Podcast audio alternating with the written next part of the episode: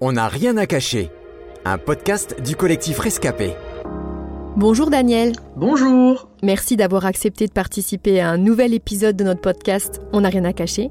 Et aujourd'hui, nous allons parler de la solitude. Euh, pour commencer, Daniel, peux-tu nous parler de l'environnement et le contexte familial dans lequel tu as grandi? Ben moi, je suis né à, Chamonix, donc euh, à, la montagne, et euh, très vite, donc à l'âge de mes 4 ans, on a déménagé avec ma famille à Villard-de-Lans. Donc mes parents, donc j'ai eu la chance d'avoir des parents chrétiens donc, qui aimaient et servaient le Seigneur. Et j'ai également donc un frère et une sœur avec qui donc j'ai beaucoup d'écart puisque donc ma sœur a 8 ans et demi de plus que moi et mon frère 7 ans et demi. Ce qui était difficile en fait à Villars, c'est qu'on vivait loin de toutes les églises euh, qu'on avait connues. Pour entendre parler de Dieu, euh, c'était compliqué puisque le seul contact, on va dire, avec la parole que j'avais, c'était à travers donc les cultes de la porte ouverte chrétienne qui étaient euh, sur Internet. Alors, ayant poussé euh, à la montagne, si j'ose dire, euh, loin des problèmes de nuisances sonores, euh, de pollution ou de violences urbaines, dirais-tu que tu as été un peu comme protégé, voire carrément coupé du monde? Et, si oui, comment l'as-tu vécu?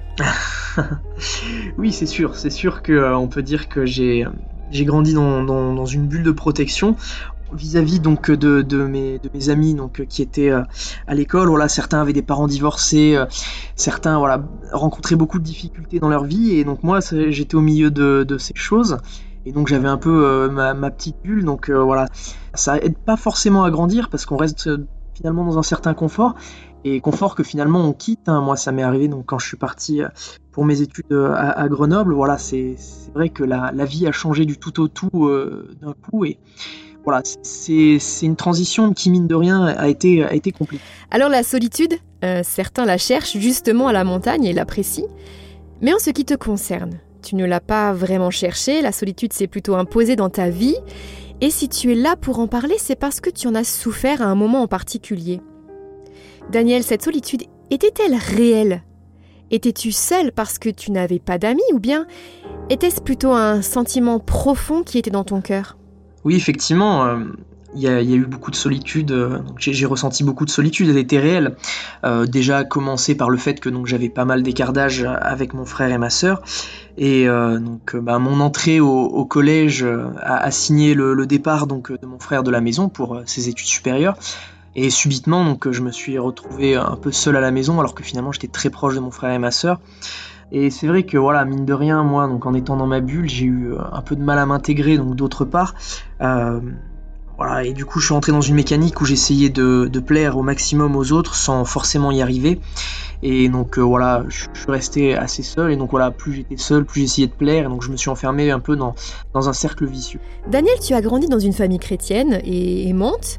Euh, mais je crois savoir que compte tenu de votre éloignement géographique, euh, tu vivais ta foi un peu comme tu le pouvais. Euh, peux-tu nous en dire plus à ce sujet?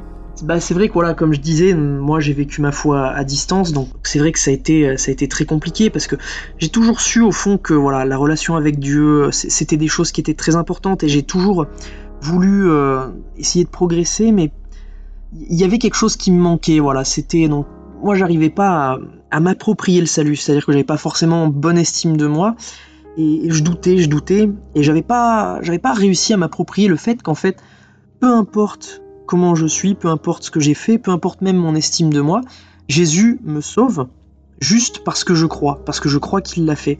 Et finalement, j'étais euh, un peu dans un état où j'avais honte par rapport à eux d'être d'être pêcheur. Donc c'est sûr que ça ça a jamais facilité euh, les, ces rassemblements. Voilà, ça ça m'a toujours coupé euh, de recevoir les bénédictions que j'aurais dû. Voilà, puisque j'avais toujours ce regard sur moi qui pesait à chaque fois. Alors selon toi, et avec le recul, quelles ont été les conséquences de cette solitude dans ta vie de foi? Moi, c'est vrai que je priais beaucoup par intérêt, j'avais du mal à prier pour les autres c'est vrai que voilà, c'est toujours une division à l'intérieur. C'est parler à Dieu tout en sachant que, ben, au fond, voilà, on est pécheur. Je me prenais énormément la tête. ça m'a pas aidé à changer la, vision que j'avais de moi-même. Alors, euh, à l'adolescence, euh, je le sais, euh, parce que tu me l'as dit, tu es tombé dans la pornographie et tu étais addict pendant plusieurs années. justement, étant seul dans ce combat notamment, Peux-tu nous expliquer ce que tu vivais? Bah forcément, voilà, je, me sentais souillé. Euh, ça, allait vraiment dans le sens de, cette division que je vivais intérieurement, où euh, j'essayais de, vivre euh, ben, ma foi comme je pouvais. J'essayais quand même de parler à Dieu, mais voilà, au fond, j'avais quelque chose qui me retenait et c'était quelque chose que je devais garder pour moi, que je n'assumais pas du tout de, partager. Et, voilà, forcément, on se sent sale. C'est vraiment un mal-être. Alors je sais qu'aujourd'hui tu es libre de la pornographie. Peux-tu nous dire comment tu en as été libéré Alors euh, oui, bah, effectivement, donc moi, euh, pendant euh, un temps, j'ai vraiment complètement lâché la main du Seigneur, donc cette division était vraiment dure à vivre. Et, donc j'avais rencontré une fille en arrivant sur Valence pour donc finir mes études, et voilà, donc on a eu une relation qui s'est très mal passée, on, va le dire. Et derrière, donc à la fin, j'ai vraiment ressenti un vide je, savais qu'il fallait que j'aille à l'église, donc effectivement, voilà, ça a pas manqué. J'ai rencontré donc euh, le, groupe de jeunes, les frères euh, de l'église, donc avec qui j'ai pu partager.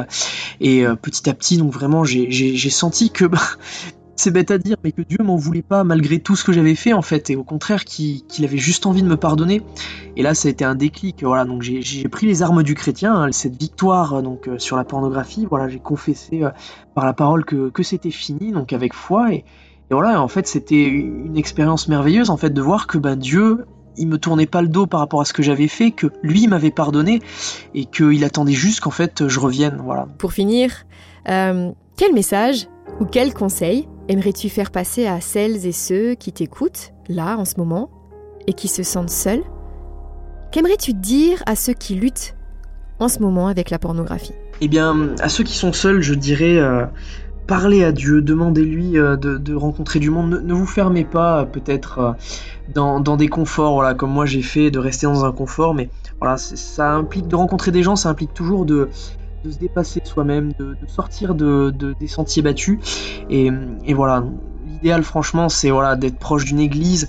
Quand c'est pas possible, voilà, essayez au moins d'avoir deux personnes, des, personnes très proches sur qui on peut compter. Et à ceux donc euh, qui, luttent contre la pornographie, ben voilà, je vous encourage vraiment à, ne pas baisser les bras. Voilà, c'est pas parce que vous avez chuté une fois que, que Dieu voilà vous condamne. Euh, il faut avoir de la persévérance. Il faut toujours combattre. Voilà, il faut jamais quitter cette optique. Voilà, quand on tombe, on, demande pardon à Dieu.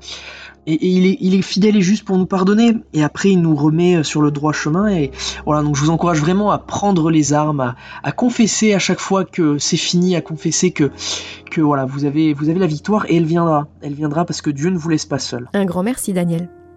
C'était On n'a rien à cacher, un podcast du collectif Rescapé, produit par Trésor Média.